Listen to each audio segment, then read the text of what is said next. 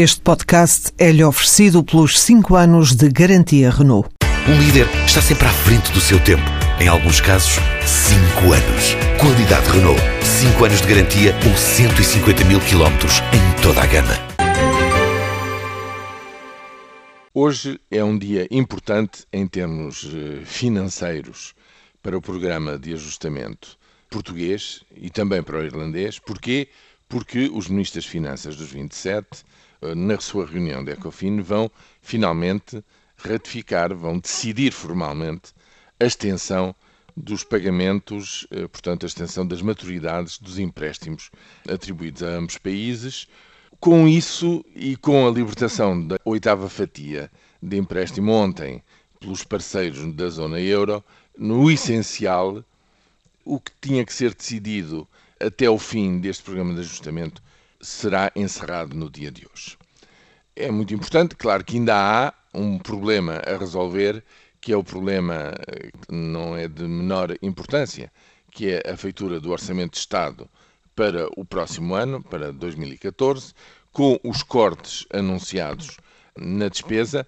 Isso ainda vai efetivamente motivar muito debate político, muita discussão de quais as medidas que devem ser tomadas e quais não devem ser tomadas, seguramente pela Troika e pelo Governo, contando desde já com grande oposição dos partidos que se confrontam com o atual Governo, mas dizia eu, no essencial, para aquilo que tem que ser feito até maio de 2014, hoje é o dia decisivo nessa matéria. Põe-se o problema do pós-maio, ou seja, a partir de junho de 2014, o quê?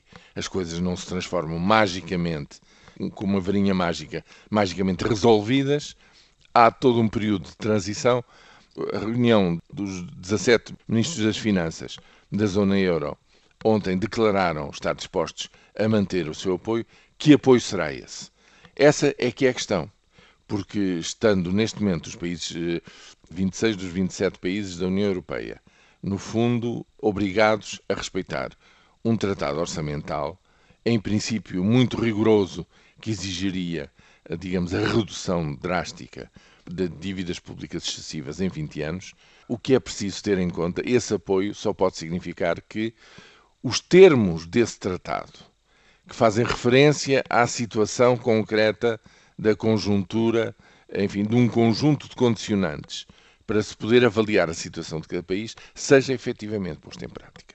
Ou seja, não é o mesmo ter que reduzir 132 ou 135% da sua dívida para 60% ou ter que reduzir de uns 80% para 60% em 20 anos e, portanto, nada deverá obrigar a que se faça isso a marchas forçadas para aqueles que estão mais endividados, como é o caso, por exemplo, de Portugal e da Itália e da Bélgica, para citar três países.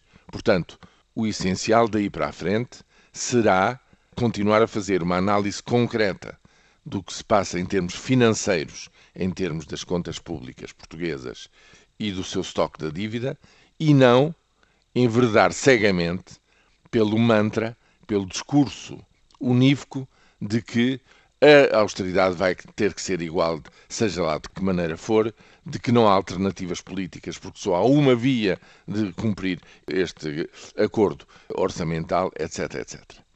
Essa será a questão da próxima fase. Mas para já, o grande escolho que é preciso vencer é o Orçamento de Estado para 2014.